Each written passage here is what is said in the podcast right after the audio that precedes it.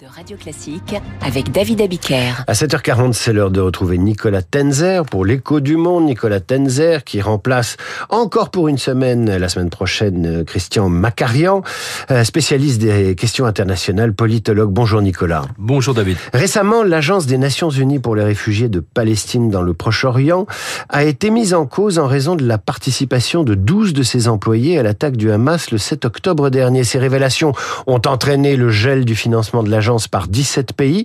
Euh, elle prévient qu'elle ne pourra plus exercer ses missions, cette agence, d'ici fin février. Ce genre de, de dérive, ces financements euh, curieux, ne remettent-ils pas en cause l'ONU dans son ensemble? Euh, Certes, cette affaire ne met a priori en cause que 12 employés sur 13 000 qui travaillent à Gaza.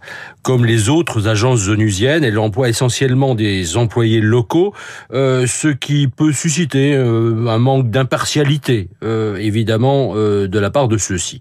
Seule une enquête indépendante, annoncée et nécessaire, permettra de déterminer si elle a participé au financement du Hamas, lequel, de fait, était à Gaza un proto-État et donc l'interlocuteur de l'agence. Ce dévoiement n'est pas une première. Des millions de dollars de diverses agences des Nations Unies présentes en Syrie avaient atterri dans la poche de proches du régime coupable de crimes contre l'humanité. L'aide alimentaire, médicale, humanitaire destinée aux Syriens a été détournée par cet État mafieux. En 2021, une vidéo de l'OMS montrant ses agents dansant à Damas avait fait scandale puis été retirée. Ces failles inadmissibles sont structurelles à la fois en raison de la présence au sein de l'organisation d'États criminels et de l'impossibilité des agences de ne pas collaborer avec les régimes en place. Certains organes de l'ONU ne sont pas non plus irréprochables. En effet, on se rappelle un ancien rapporteur spécial pour la torture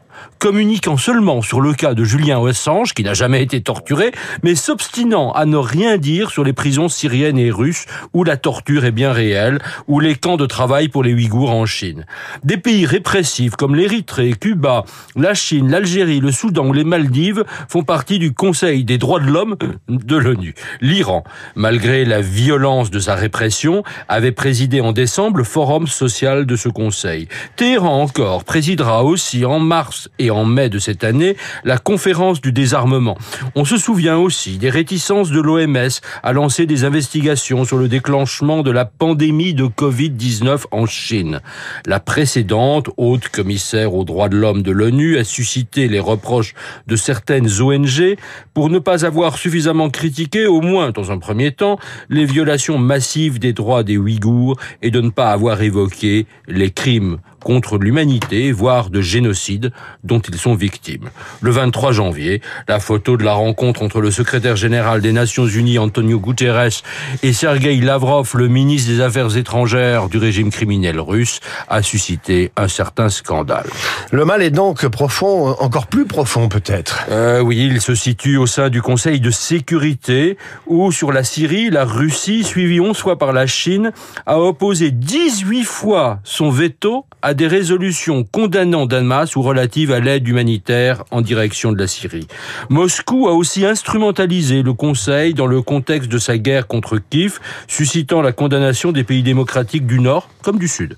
Une résolution récente de l'Assemblée générale de l'ONU condamnant Israël pour ses frappes contre Gaza, mais refusant de vitupérer les attaques terroristes du Hamas, a donné l'impression d'un deux poids, deux mesures. Surtout, l'article 27.3 de la Charte des Nations Unies, qui dispose qu'un État parti à indifférence s'abstienne lors des votes au Conseil de sécurité, n'a jamais été appliqué, les États occidentaux en portant aussi une large part de responsabilité.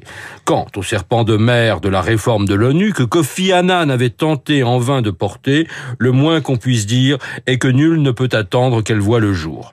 Un vieux proverbe sahélien affirme que mieux vaut un arbre à palabre que pas d'arbre du tout. Cela exprime sans doute le destin de l'ONU. Merci Nicolas, à lundi pour l'écho du monde à 7h40 et je signale dans le Figaro du jour l'interview, la vôtre, au sujet de ce livre, votre livre, Notre guerre, paru chez l'Observatoire. De nouvelles découvertes sur nos ancêtres néandertaliens maintenant et Homo sapiens, passion, préhistoire dans le journal imprévisible, suivi à 8h10 du décryptage de David Barou, les SUV dans le rétroviseur de la mairie de Paris. Radio Classique, il est 7h.